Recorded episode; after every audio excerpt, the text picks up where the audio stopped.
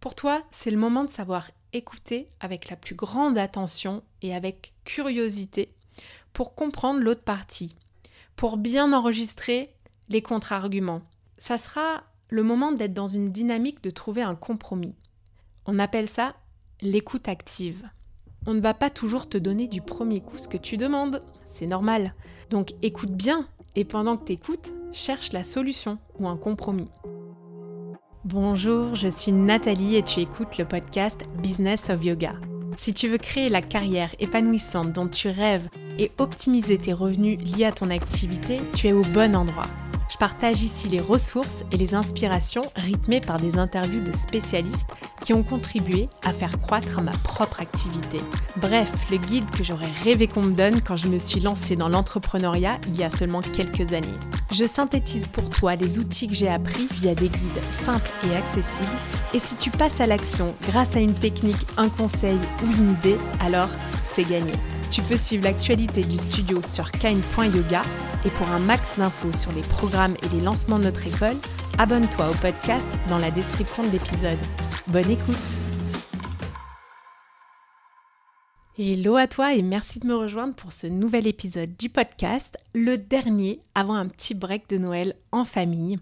Et on se retrouvera le 5 janvier après les fêtes et ça sera l'ouverture d'ailleurs officielle des inscriptions pour mon programme de coaching de groupe.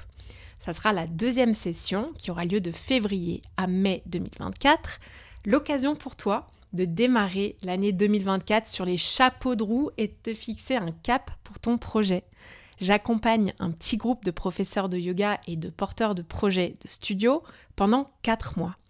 C'est une dynamique puissante de groupe entre travail personnel et échange.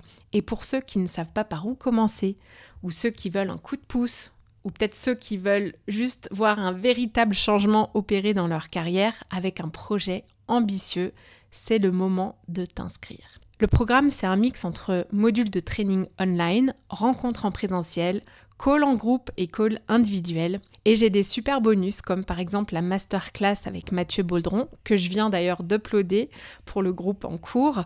Et c'est vraiment des petites pépites ces bonus-là. Et j'ai déjà observé d'ailleurs des réalisations impressionnante au sein du groupe et une dynamique très très productive. Donc rejoins-nous pour 2024. Aujourd'hui, j'aimerais te proposer un épisode que tu pourras écouter ou réécouter même avant chacune de tes négociations. Et là, on parle bien de négociations d'argent. Juste pour clarifier.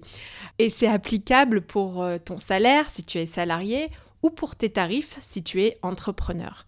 Parce que tu mérites d'obtenir ce que tu veux. Il faut juste savoir comment s'y prendre. Et aussi, tu ne veux pas faire les mêmes erreurs que j'ai faites à l'époque où je ne comprenais rien à la dynamique de négociation. Et oui, parce que quand j'étais salarié dans un groupe de prêt-à-porter, ça remonte hein, un petit peu maintenant, mais je travaillais à fond, c'était euh, mon premier job. Donc j'en étais fière de mon boulot.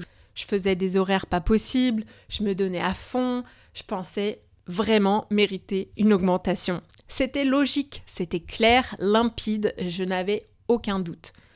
Et puis, rien ne se passait. Non, rien du tout. J'étais déçue, pour tout te dire, que ça ne coule pas de source au vu de mon investissement colossal, et j'ai commencé à développer une certaine frustration pour mon employeur et mon entreprise. Parce que mon travail n'était pas reconnu à sa juste valeur. C'était quand même exagéré. et puis j'en pouvais plus d'attendre et j'ai demandé un rendez-vous pour parler de mon salaire. J'ai pris mon courage à deux mains et je suis allée voir mon boss. Je lui ai donc demandé une augmentation. Et quand euh, je l'ai demandé, je pensais, comme je le disais, que c'était logique. Et pourtant, il me l'a refusé fermement. Et là, je me suis mise à pleurer. Je sais, je sais, je sais. J'ai eu honte. Et autant je dis souvent qu'il faut se montrer vulnérable, autant là, c'était vraiment hors sujet. C'était ridicule d'immaturité. Et j'ai vraiment eu honte par la suite. Tout simplement parce que euh, je n'ai pas su euh, comment réagir autrement en fait. J'ai pas su contrôler mes émotions. J'ai fait preuve d'immaturité. En fait, j'avais tout fait de travers déjà, j'avais pas préparé suffisamment, j'avais pas le bon argumentaire, euh, les émotions, clairement, voilà, on en a parlé, j'avais trop d'ego. Oui, trop d'ego. L'ego de penser que j'étais au-dessus d'une vulgaire négociation euh, qu'il fallait que je demande, puisque ça semblait logique. Euh, j'ai eu l'ego de croire que c'était justement tout à fait naturel. Donc aujourd'hui, si tu veux te lancer dans une négo, écoute la suite parce que ça va te servir et tu ne feras pas les mêmes erreurs que moi. Alors, les yogis, ils n'aiment pas trop le terme de négociation, hein, je l'ai remarqué parce que souvent je ressens un malaise euh, ambiant et pourtant c'est un élément primordial parce que tu mérites d'obtenir ce que tu veux. Moi, pour tout te dire, je respecte vraiment énormément les personnes qui connaissent leurs valeurs et savent euh, ce qu'elles veulent. Désolée de le dire, mais on va pas venir frapper à ta porte pour t'augmenter euh, ou te donner toujours exactement ce que tu demandes. Hein. Et ça n'a absolument rien de personnel contre toi. C'est juste comme ça, c'est la vie. Pourtant, tu mérites bien d'obtenir ce que tu veux et j'ai envie de t'aider à l'obtenir. Donc, de ton côté, il faut aussi que tu saches que tu as la responsabilité d'aller le demander. Et tu as la responsabilité aussi de travailler ton ego parce que tu n'es pas trop bien ou trop au-dessus du fait de se prêter au jeu de la discussion, de négociation. Oui, vois cette négociation comme une véritable discussion, comme une opportunité de convaincre et de dérouler ta pensée.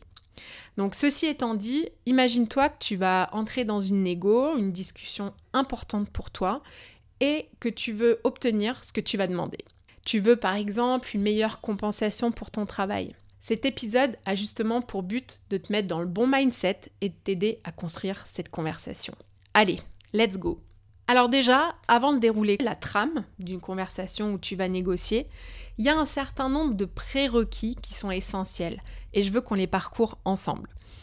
Avant toute chose, il faut que tu reconnaisses en toi tes valeurs fondamentales, tes forces et tes contributions. Sois fier de ton travail et fais simplement une liste. Ça t'aidera plus tard dans l'argumentaire. Crois-moi, prends juste quelques instants et liste noir sur blanc tes forces et tes accomplissements. Je te donne un exemple. Si tu as pris un créneau dans un studio qui avait du mal à décoller en termes de fréquentation, et qu'après avoir développé ce créneau, le succès est au rendez-vous. Bah ça, c'est un argument qui illustre parfaitement ton travail et ta contribution. Si les élèves viennent pour toi, par exemple, et pour ton enseignement, c'est aussi un autre argument important. Donc, ok, avant que tu te mettes en mode Rocky Eye of the Tiger, n'oublie pas que la négociation n'est pas une question de gagnant-perdant où toi tu gagnes et l'autre cède par chaos. Il s'agit euh, de chercher des solutions qui bénéficient aux deux côtés impliqués dans la discussion. Il s'agit de trouver un compromis dans lequel chacun se sente à l'aise. Je te vois venir là avec tes gants de boxe. Puis, ne rentre pas dans une conversation avec pour seule préparation de demander plus d'argent. Ne fais pas la même erreur que moi à l'époque. Prépare-toi et recueille vraiment des informations sur ton interlocuteur, euh, sur ses besoins, les objectifs, et puis aussi envisage les alternatives possibles. Parce qu'une connaissance approfondie renforce ta position. On ne se lance pas comme ça sans prep. Sois bien préparé. Et puis, parallèlement à cette préparation, définis clairement en amont ton objectif avant d'aller négocier. Ça t'aide à rester bien concentré sur ce qui est vraiment important et éviter de faire des concessions inutiles que tu risques de regretter. Et dernièrement, pour les prérequis, même s'il faut savoir se montrer vulnérable, garde le contrôle de tes émotions et reste calme, même dans des situations difficiles ou qui te tiennent à cœur, parce que ça contribue vraiment à maintenir un climat de discussion positif et professionnel.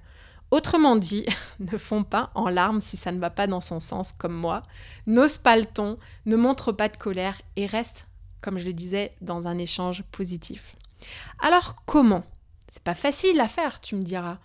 Bah, ma technique, c'est de bien se préparer à l'éventualité d'un non, justement, et de répéter sa réaction face à un refus catégorique, justement pour aller proposer une alternative ou une autre deadline, une porte de sortie de secours en quelque sorte, si tu préfères. Alors comment s'y prendre? Ok, une fois qu'on est clair avec euh, les prérequis, donc reconnaître sa valeur, ses forces, se fixer un objectif, et puis bien se préparer tout en veillant à maîtriser ses émotions, on rentre dans le vif du sujet, la discussion de négociation. Avant tout, je te propose de préparer un argumentaire précis qui est basé sur tes résultats. Rien ne parle mieux en fait. Mets en avant ce que tu apportes, mets en avant ta contribution et laisse parler les faits, laisse parler les chiffres, laisse parler tes réalisations. Et quand tu parles de tout ça, garde un mindset positif et motivé. Souviens-toi, la conversation, c'est pas toi qui parles et l'autre qui donne une sentence de mort au bout. Hein. C'est un échange professionnel. Donc, essaye de passer au-dessus de cette petite appréhension qui est assez naturelle, mais qui ne va pas te servir du tout. Prends sur toi, liste tes résultats, montre que tu aimes ce que tu fais, en mettant vraiment en avant ce que tu apportes euh, dans la balance, et puis demande ce que tu veux. Dis-le clairement. Et puis ne dis pas juste euh, je voudrais être augmenté ou je voudrais augmenter mon tarif, mais dis plutôt je voudrais une fourchette de temps à temps qui correspond à mon expérience et à mes contributions. Il y a une très très grosse différence. Et je dirais aussi euh, qu'il ne faut pas trop donner des arguments subjectifs ou hors sujet, comme par exemple euh, si tu es prof de yoga et que tu dis que d'autres studios te payent tant. moi par exemple dans mon studio ça ça n'a aucun impact, mais plutôt mais dis plutôt je veux bien faire mes preuves pendant un certain temps, mais sache, ou sachez, en fonction d'à qui tu t'adresses, que c'est le tarif que je demande. Sois ferme, parce que ça augmente ta valeur aux yeux des autres. On te demande de faire une intervention dans le cadre pro, bah sois toujours préparé en fait à argumenter sur tes tarifs et à les justifier si nécessaire. Pas dans le détail, hein, pas un gros pavé, mais avec quelques éléments clés, comme par exemple tes années d'expérience et ta base d'élèves. Ça, c'est pas subjectif, c'est du concret. Et part toujours du principe que ce qui intéresse ton interlocuteur dans cet échange, c'est ce que toi, tu lui apportes. Si tu ne lui prouves pas en fait que tu apportes quelque chose, ton interlocuteur n'aura aucune raison de faire une concession. Voilà, donc ça c'est vraiment pour le top euh, des petites astuces. Et puis Maintenant, voilà, admettons que tu as tout bien fait. Euh, tu as présenté euh, tout cet argumentaire, tu as mis en avant tes forces, que tu apportes dans la balance, tu as eu un argumentaire euh, méticuleux, justifié. Et là, c'est à l'autre de parler. J'ai envie de te dire, prépare-toi directement à un pushback. un pushback, qu'est-ce que c'est? Et c'est un non, ou un non pas tout de suite suivi tout de suite avec un contre-argument. Et bien là, pour toi, c'est le moment de savoir écouter avec la plus grande attention et avec curiosité pour comprendre l'autre partie, pour bien enregistrer les contre-arguments. Ça sera le moment d'être dans une dynamique de trouver un compromis. On appelle ça l'écoute active. Et oui, on ne va pas toujours te donner du premier coup ce que tu demandes. C'est normal. Donc écoute bien et pendant que tu écoutes, cherche la solution ou un compromis. Comme je le disais, prépare-toi à un non ou un pushback qui viendra presque systématiquement. Alors pose-toi bien la question de savoir qu'est-ce que tu vas dire quand ça sera non. Parce que bien sûr, tu ne vas pas t'en contenter. Si tu négocies ton tarif ou ton salaire, demande à démontrer que tu es capable d'apporter de bons résultats et demande à renégocier dans un nouveau délai proche. Pose des questions. Demande quelles sont les conditions pour obtenir le tarif ou le salaire que tu demandes. Et puis travaille. Ensuite, quand tu t'exprimes, essaie vraiment d'être le plus clair possible et de faire preuve de concision en mettant aussi en avant tes besoins, ce que tu penses et pourquoi c'est important pour toi ce que tu demandes. Quelles sont tes attentes? En d'autres mots, c'est là que tu reviens un peu à la charge avec une touche plus personnelle euh, orienté vraiment sur tes pensées et tes attentes. Parce que exprimer clairement tes besoins et défendre tes intérêts sans être dans l'agressivité, bien sûr, même si on est un peu vexé, oui, ça arrive, eh ben, c'est le moment vraiment de faire valoir ton point de vue de manière respectueuse. Ok, donc pour finir, euh, j'ai une dernière petite technique euh, assez puissante et j'appelle ça le coup de poker. C'est une carte à jouer si on est vraiment déterminé et qu'en fait, on ne va pas faire de compromis. c'est un peu le apprendre ou à laisser, quoi. Alors, quelques exemples. Euh, parfois, c'est le cas quand on est dans un poste salarié depuis longtemps, typiquement, et on est euh, un peu frustré, on a construit en silence pendant un certain temps ce, ressentiment parce qu'on pense mériter à tout prix un autre salaire. Ça peut être aussi d'un point de vue professeur. Par exemple, euh, si un studio ne t'augmente pas, bah, tu vois vraiment pas l'utilité de continuer pour le même tarif. Je sais pas moi, peut-être que c'est trop loin de chez toi ou que tu n'es pas en phase euh, avec l'ambiance. Peut-être que tu ne te retrouves pas euh, avec une part variable qui est à ton désavantage.